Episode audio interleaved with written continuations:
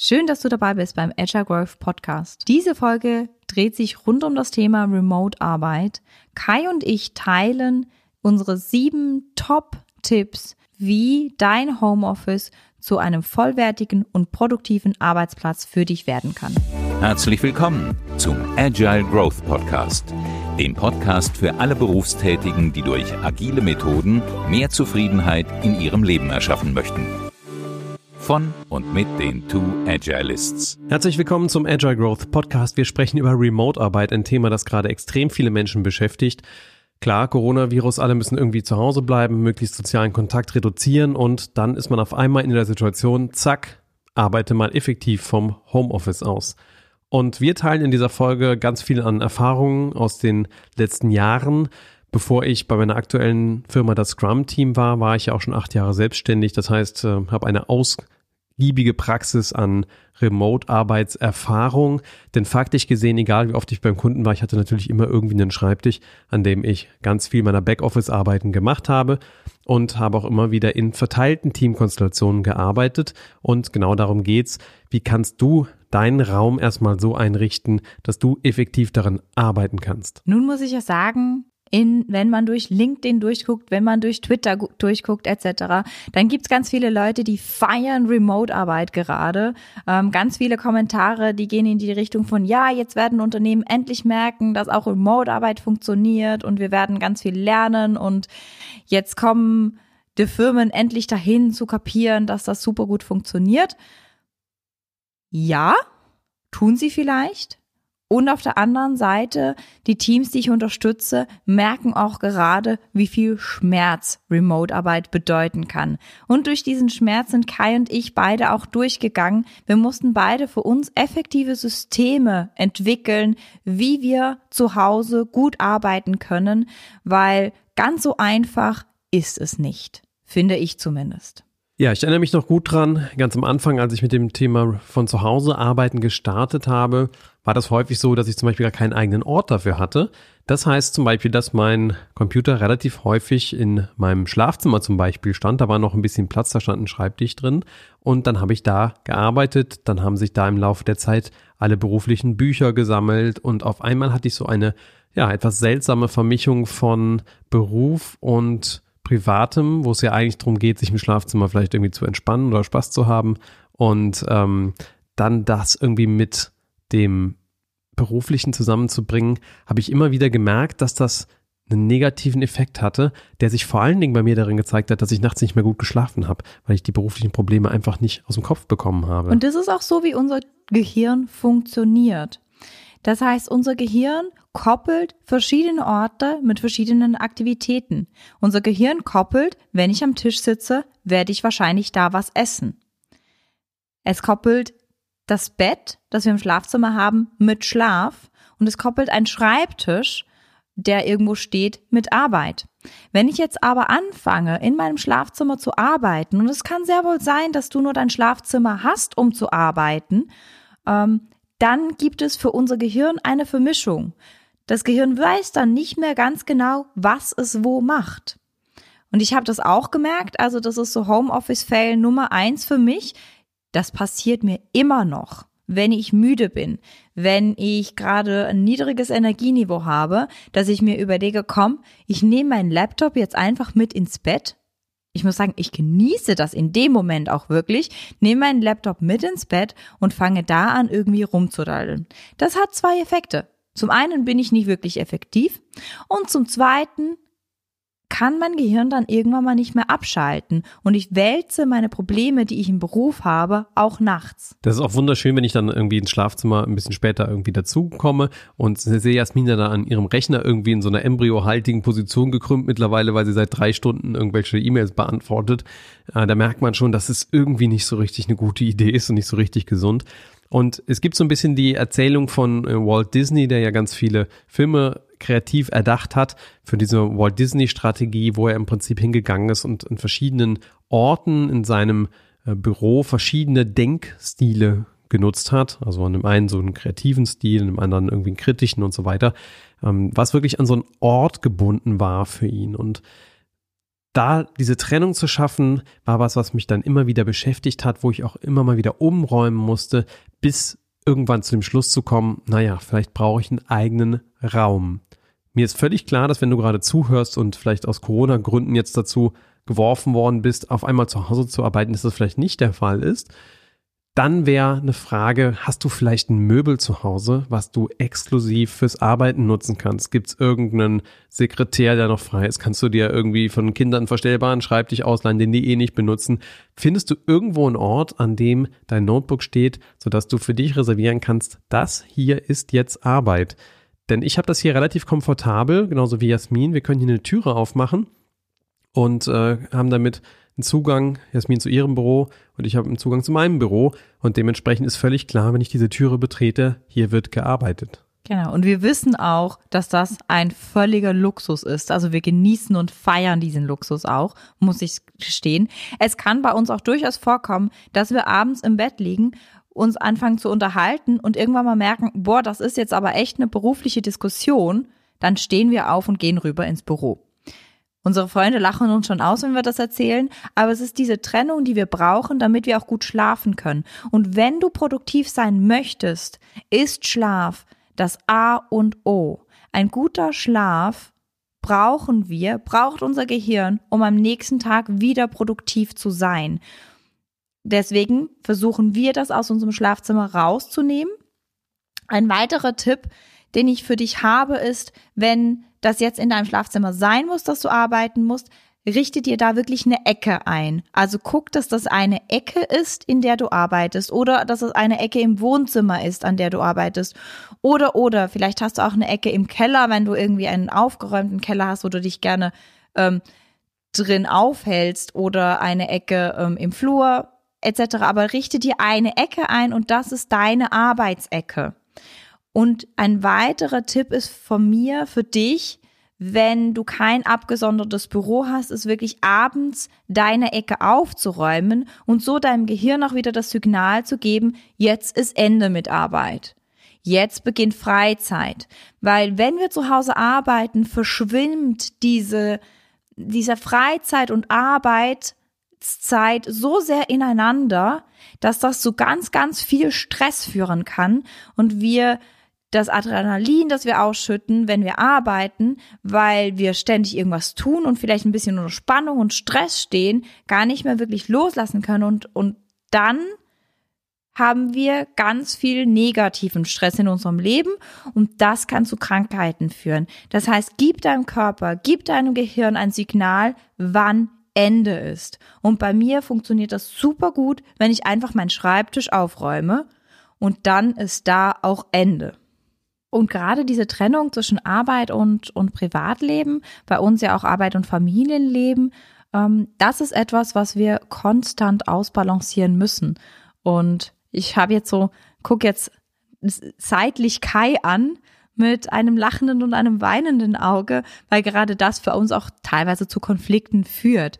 Wir sind ähm, über Slack mit unseren Teams verbunden, wir sind über E-Mails mit unseren Teams verbunden und wir haben uns mal die Regel gemacht, dass ab 17 Uhr unsere Handys auf der Ladestation liegen und dann Family- und Paarzeit ist. Was ich festgestellt habe, seit Corona machen wir das nicht mehr. Die Handys sind auf einmal wieder immer bei uns und ich merke auch, dass Kai immer mal wieder in Slack reinguckt, da bei seinen Teams ist und dann nicht bei mir ist, was mich wütend macht. Und wenn ich mich an meine eigene Nase nehme, mache ich dasselbe. Und ich merke, mich stresst das. Ich weiß nicht, wie das bei dir ist, aber mich stresst das, kontinuierlich immer noch 10, 20, 30 Prozent meiner Kapazität der Arbeit zu widmen und da keine Trennung zu haben.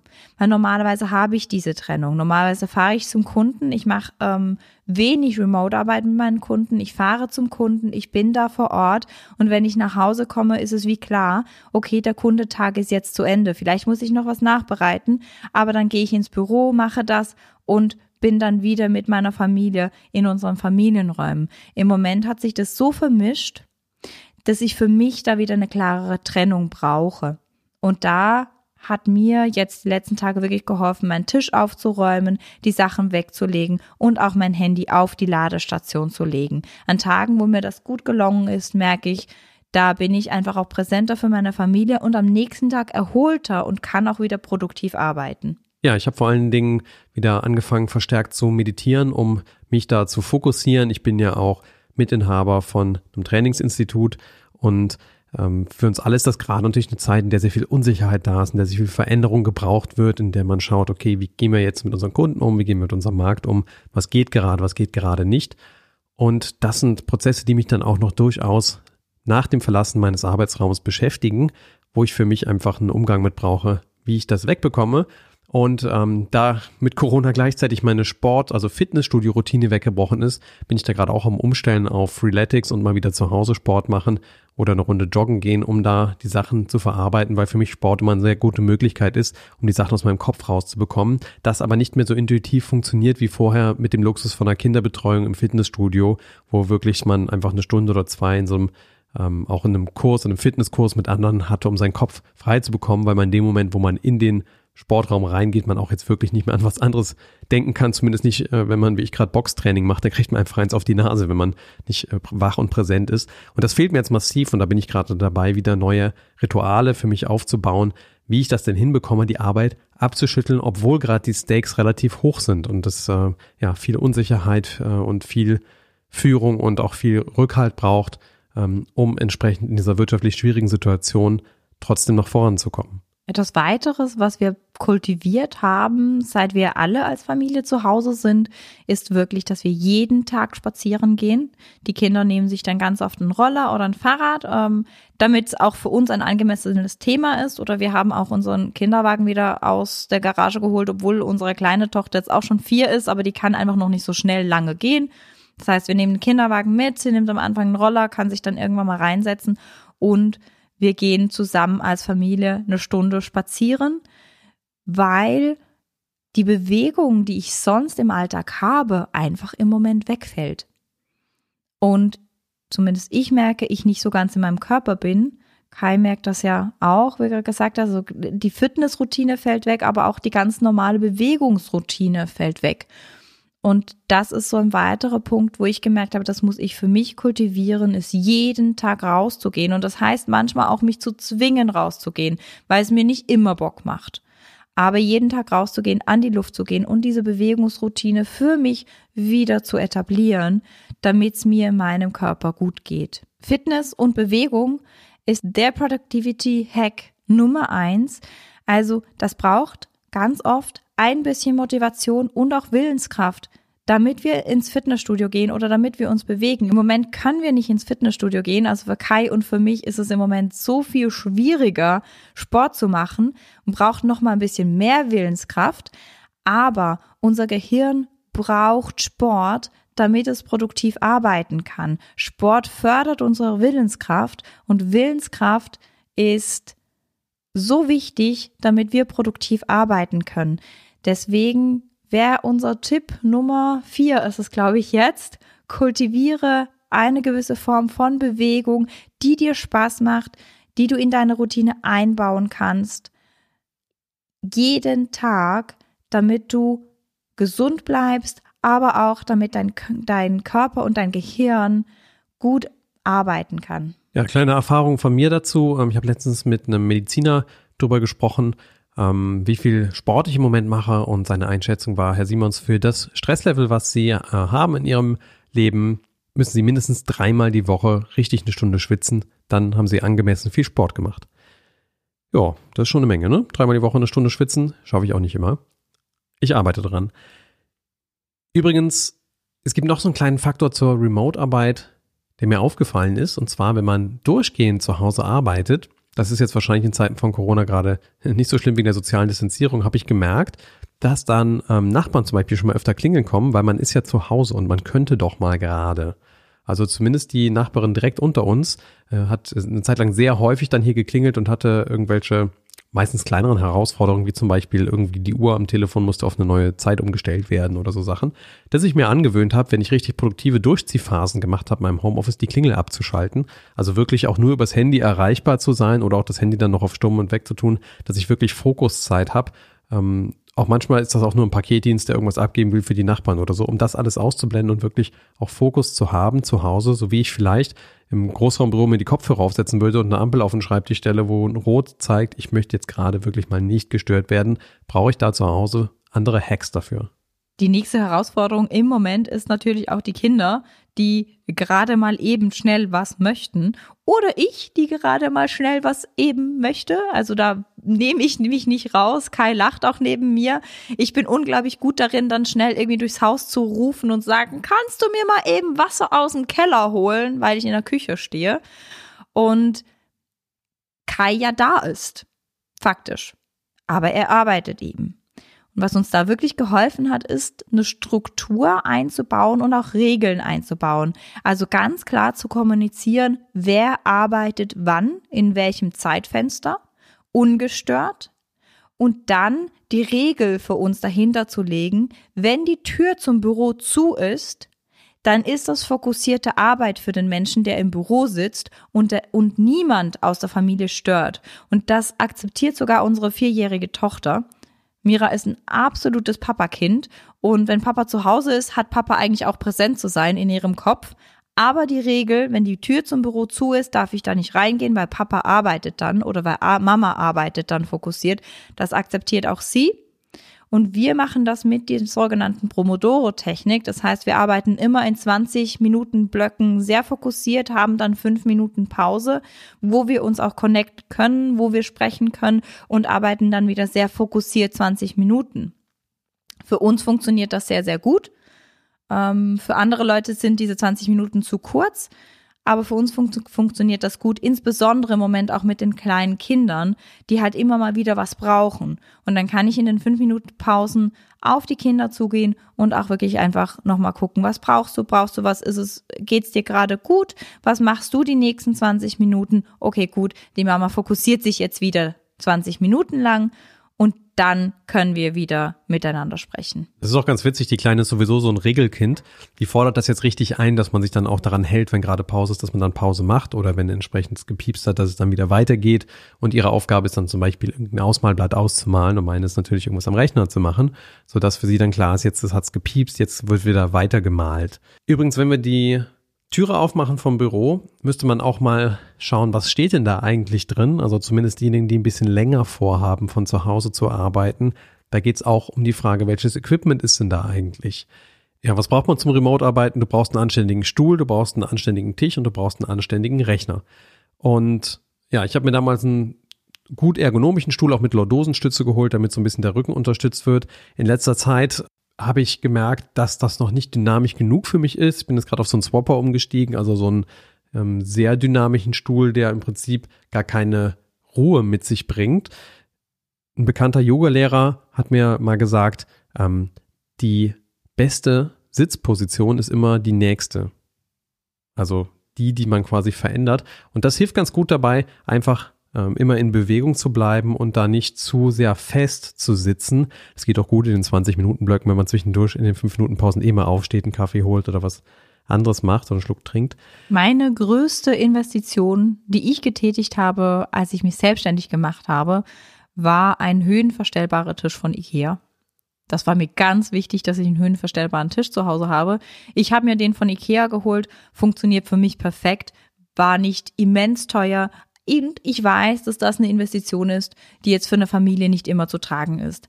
Also da, wir haben so für uns das Credo, wenn wir acht Stunden zu Hause arbeiten, dann investieren wir in das Beste, was wir uns leisten können, was für uns in unserem Familienbudget auch drin ist. Also ein guter Stuhl war für Kai ganz wichtig. Für mich war ein Stehtisch ganz wichtig. Dafür habe ich ein bisschen günstigeren Stuhl, weil ich ja sowieso die ganze Zeit stehe oder sehr, sehr oft stehe. Und Kai lacht mich schon aus. Ich weiß, ich arbeite auch ganz, ganz oft am Küchentisch. Ja, ähm, Stehschreibtisch finde ich extrem inspirierend. Ich bin da immer ein bisschen neidisch, wenn ich so äh, auf Jasmins Schreibtisch gucke. Ähm, ich habe, das war noch alles vor Familienzeiten, da ein bisschen, ah, wie soll man das sagen, ein bisschen mehr investiert in mein Homeoffice oder mein Büro und habe mir irgendwie für 7000 Euro so einen König und Neurad Schreibtisch geholt, der wirklich wunderschön ist und total ästhetisch, aber ich kann ihn nicht in der Höhe verändern. Und der ist allerdings zu schön dafür, dass ich ihn jemals irgendwie äh, loswerden möchte. Ich habe jetzt schon mehrmals überlegt, was ich da mache. Faktisch gesehen äh, waren meine Workarounds dann, wenn es wirklich mal im Stehen sein muss, dass ich an Jasmins Schreibtisch gegangen bin oder mir ein Notenpult hochgedreht habe und mein Notebook draufgestellt für irgendwie die Session, die ich da machen wollte. Und äh, ansonsten ist es halt wirklich eher das Aufstehen zwischendurch, ähm, den, die Bewegung zu erhalten über so einen Swapperstuhl und ähm, ja, also Schreibtisch, Stuhl, das sind die zwei Komponenten und ein guter Rechner und ähm, da habe ich es natürlich recht einfach als Informatiker, wenn es um Technik geht, deutlich einfacher als Jasmin, äh, das richtige Equipment da zu haben, denn bei mir ist das faktisch gesehen ein großer Monitor, ähm, ich glaube ein 27 Zöller, ähm, eine Funkmaus, eine Funktastatur und eine Dockingstation, an die ich mein Notebook anklemmen kann und dann habe ich hier eigentlich einen richtig gut eingerichteten Arbeitsplatz. Und das ist aber auch das, was mein Team, das ich gerade unterstütze, ich glaube, ähm, mehrere davon gemerkt haben. Also sind alle noch mal ins Büro gefahren haben da ihre Monitore abgeholt. Ähm, auch alle Softwareentwickler, aber mehrere Monitore zu haben oder einen guten Monitor zu haben, ist einfach Gold wert, wenn ich im Homeoffice bin. Meine Schwester, ich habe gestern mit meiner Schwester telefoniert, die wurde auch ins Homeoffice geschickt und ihr wurde nur so ein ganz kleiner Laptop mitgegeben und sie sagt, sie hat Rückenschmerzen, ähm, abends sieht sie nicht mehr gut. Sie dreht fast durch mit ihrem kleinen Laptop, ähm, wo ich ihr dann auch gesagt habe, guck mal, geh doch mal zu meinem Papa, da steht noch mal ein alten Monitor von mir rum, guck, ob du den angeschlossen kriegst, weil ich finde einen externen Monitor, das ist so, so viel wert. Und auch, ähm, es gibt gute Optionen für Stehpulte, wenn man jetzt kein Stehpult hat. Also ich weiß, es nennt sich, glaube ich, Stehaufmännchen, ist ein Startup. Das ist eigentlich eine, eine Pappebox aber so eine, so eine Kartonbox, die ich zusammenbauen kann, auf meinen Tisch stellen kann und wo ich meinen Laptop draufstellen kann und es mir dann ermöglicht, in eine Stehposition zu kommen. Wenn man Amazon oder was auch immer durchsucht, findet man auch ganz viele Optionen von Holzoptionen, wo man ähm, aus seinem Schreibtisch einen Stehtisch machen kann. Ich finde das auch eine super Option, wenn man im Homeoffice ist, dass es einem einfach gut geht. Jetzt mal so eine ganz kurze Zusammenfassung, was wir hatten. Nur mach dir ein Ort, wo du arbeiten kannst, sei es auch nur eine Ecke. Und ich finde es unglaublich wichtig, dass diese Ecke dir dann auch gefällt. Also richte die ein, weil du wirst viel Zeit in dieser Ecke oder an diesem Ort verbringen. Das zweite, was wir jetzt auch gerade hatten, besorg dir das Material, das du brauchst, um gut arbeiten zu können und geh da vielleicht auch nochmal in die Interaktion, in das Gespräch mit deinem Arbeitgeber. Was können die dir auch zur Verfügung stellen? Ähm, damit du zu Hause gut arbeiten kannst. Der dritte Punkt, den wir hatten, war Sorge dafür für eine Struktur, dass sowohl dein Umfeld, aber auch du selber weißt, wann du arbeitest, in welchen Zeitblöcken du arbeitest, damit du da auch ungestört arbeiten kannst. Und das vierte, was wir hatten, was uns sehr, sehr wichtig ist, Sorge dafür, dass du eine gute Trennung zwischen Arbeit und Privatleben hast, dass du auch abends ein Ritual hast, wie du deine Arbeit aufhörst, ablegst, damit du in deine Freizeit starten kannst. Und der letzte Punkt, integriere Bewegung in deine Routine. Also integriere Spaziergänge in deine Routine. Guck, dass du genug ähm, Sport machen kannst, dass du zwischendurch Sport machen kannst. Das ist super wichtig, sowohl für dein Gehirn wie auch fürs Abschalten, aber auch um die Bewegung, die wir sonst haben, wenn wir arbeiten gehen, wenn wir uns da bewegen, wenn wir da uns Kaffee holen etc., damit wir diese Bewegung auch wieder kompensieren. Apropos Bewegung, was ich auch sehr gern mache, ist mit Teamkollegen einfach verabreden, dass wir ein Telefonat im Spazieren machen. Dann sehen wir uns zwar gerade nicht über Videochat, dann schalten wir beide quasi einfach auf normalen Telefonmodus um. Jeder nimmt sich ein Headset und dann gehe ich eine Runde am Neckar spazieren und mein Gegenüber entsprechend, wo der gerade ist.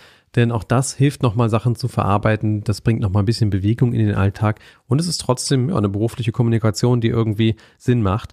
Und apropos Kommunikation, ein gutes Headset macht auch äh, was aus, das wissen wahrscheinlich die meisten. Da gibt es sehr unterschiedliche Sachen. Ich habe jetzt ein Headset mir gekauft, weil ich relativ viel einfach in Remote-Terminen drin bin das DECT-Headset ist. Das ist also sowas quasi wie ein schnurloses Telefon. Das hat wirklich 200 Meter Reichweite. Damit kann ich irgendwie in den Garten runtergehen, mich komplett im Haus bewegen und die Verbindung bleibt aufrecht. Das ist also nochmal eine ganz andere Nummer als kabelgebunden oder als ähm, vielleicht so AirPods oder etwas, was so über Bluetooth eine relativ kurze Distanz hält. Das ist also wirklich ein professionelles Callcenter-Headset wenn man viel vorhat, so remote zu arbeiten, kann ich das wärmstens empfehlen. Mir ist schon mal ein so ein Ding abgefreckt. Das hat vorher zweieinhalb Jahre durchgehalten, immerhin. Und habe mir direkt ein neues gekauft, weil das eins von diesen Equipment-Teilen ist, die ich absolut schätze und die ich sehr hilfreich finde. Und jetzt kommen wir noch zu einem etwas banaleren Punkt, aber das hat mich die letzten Tage eingeholt.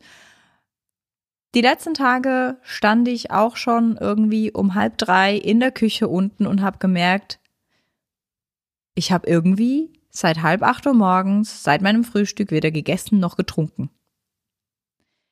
Warum ist das passiert? Weil normalerweise, wenn ich beim Kunden bin, ist Essen und Trinken für mich eine soziale Sache. Irgendjemand geht mal einen Kaffee holen, dann schließe ich mich da an oder wir verabreden uns gemeinsam auf einen Kaffee. Ich nehme mir eine Wasserflasche dann irgendwie mit an den Tisch.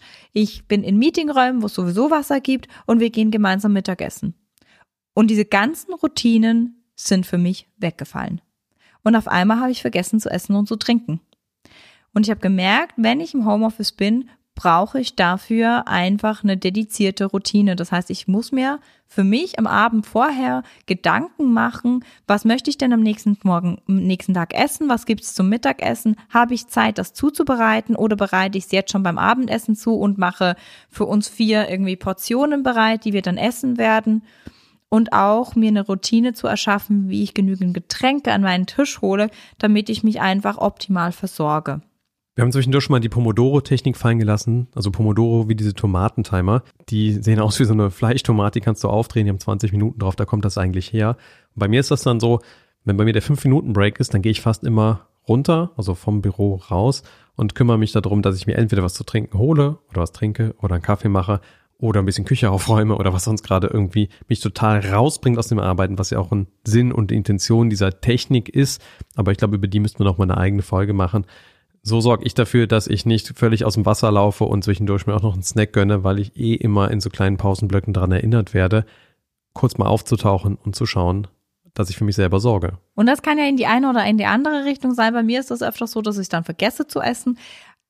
In der anderen, äh, in die andere Richtung haben mir Teammitglieder auch schon gesagt, boah, das ist so schlimm, seit ich zu Hause bin. Ich habe das Gefühl, ich bin ständig nur am Naschen und am Essen. Und auch da, ähm, wenn das eher dein Thema ist, das war früher Kais Thema, der guckt gerade auf seinen Bauch. Das meine ich nicht, dass du dick warst, sondern ich meine, dass du halt einfach öfters in den Promodoro-Pausen dir jedes Mal irgendwie ein Schokolädchen oder so reingezogen hast, dass du bis abends auch durchgehalten hast ohne Mittagessen. Kai hat für sich jetzt die Regel gemacht, dass er vier Stunden Blöcke hat, wo er nichts isst und dann wieder eine größere Mahlzeit ist. Für ihn funktioniert das super gut.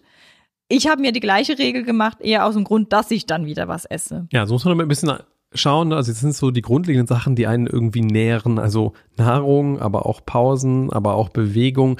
Und das alles unter einen Hut zu bringen, noch mit, äh, ja, wenn du dann noch Kinder zu Hause hast, weißt du wahrscheinlich, was das für eine Party sein kann, um dann noch fokussierte Zeit hinzubekommen. Dann kann man nur sagen, toi, toi, toi, gutes Durchhalten und äh, gutes Ausprobieren, denn ich glaube, da liegt ein ganz wesentlicher Schlüssel drin, für sich immer wieder zu testen, was funktioniert eigentlich besser als die Katastrophe, die ich gestern produziert habe und was ist so gut, dass ich es beibehalten möchte. Und da auch wieder das Plädoyer für persönliche Retrospektiven. Wir haben ja die Folge über Paarretrospektiven gemacht. Da wir jetzt beide zu Hause sind, machen wir Retrospektiven zu zweit und gucken, wie können wir das verbessern, dass wir als Familie kreieren. Da machen wir auch noch mal eine Folge drüber. Aber auch ich mache persönliche Mini-Retrospektiven am Ende von jedem Tag, um zu gucken, genau wie Kai gesagt hat, wie kann ich das, was ich tue, gerade für mich verbessern, damit ich produktiver sein kann, aber damit es mir auch gut geht dabei und dieses Homeoffice optimal viel Spaß macht. Hier nochmal unsere Tipps im Schnelldurchlauf. Tipp Nummer eins, richte dir einen Platz ein, wo du produktiv sein kannst. Tipp Nummer zwei, achte darauf, dass du Familien, Privatleben und Arbeit gut trennst für dich und am Ende des Tages besonders auch einen Punkt hinkriegst, wo du in deine Freizeit übergehst. Tipp Nummer drei, schaffe dir eine Struktur und kommuniziere es ins Außen, damit du optimal fokussiert arbeiten kannst. Tipp Nummer vier, achte auf Pausen und nimm dir die Pausen, die du brauchst.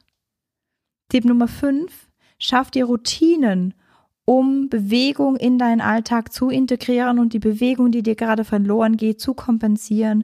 Schaff dir Routinen, wie du auch Sport in deinen Alltag integrieren kannst. Tipp Nummer 6. Besorg dir das, was du brauchst, damit du zu Hause produktiv sein kannst an Arbeitsmaterialien, sei das Computer, Stuhl, Tisch etc. Tipp Nummer 7. Achte darauf, dass du dich optimal versorgst, dass du isst und trinkst und auch das in geregelten Strukturen tust. Und inspect and adapt. Guck, dass du jeden Tag eine kurze Reflexion machst. Wie läuft das hier gerade für mich?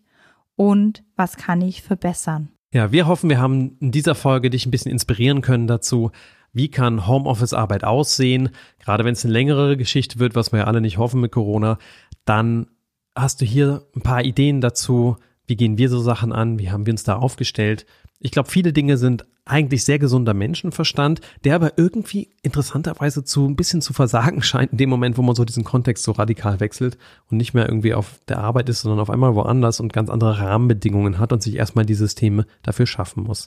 In diesem Sinne, freuen wir uns, wenn du bald wieder einschaltest beim Agile Growth Podcast und diese Folge vielleicht weiterleitest an Leute, die auch gerade eine Remote-Herausforderung haben. Einfach als kleine Motivation mit dem Wissen der letzten Jahre können wir sagen, Remote zu Hause arbeiten geht hervorragend. Man kann sich das hervorragend einrichten und ich muss auch sagen, ich liebe das mittlerweile, so zu arbeiten. Ich freue mich jeden Tag in meinem Büro hier zu Hause zu gehen und dort durchzuziehen. Insofern kleine Inspiration. Vielleicht schaffst du das auch.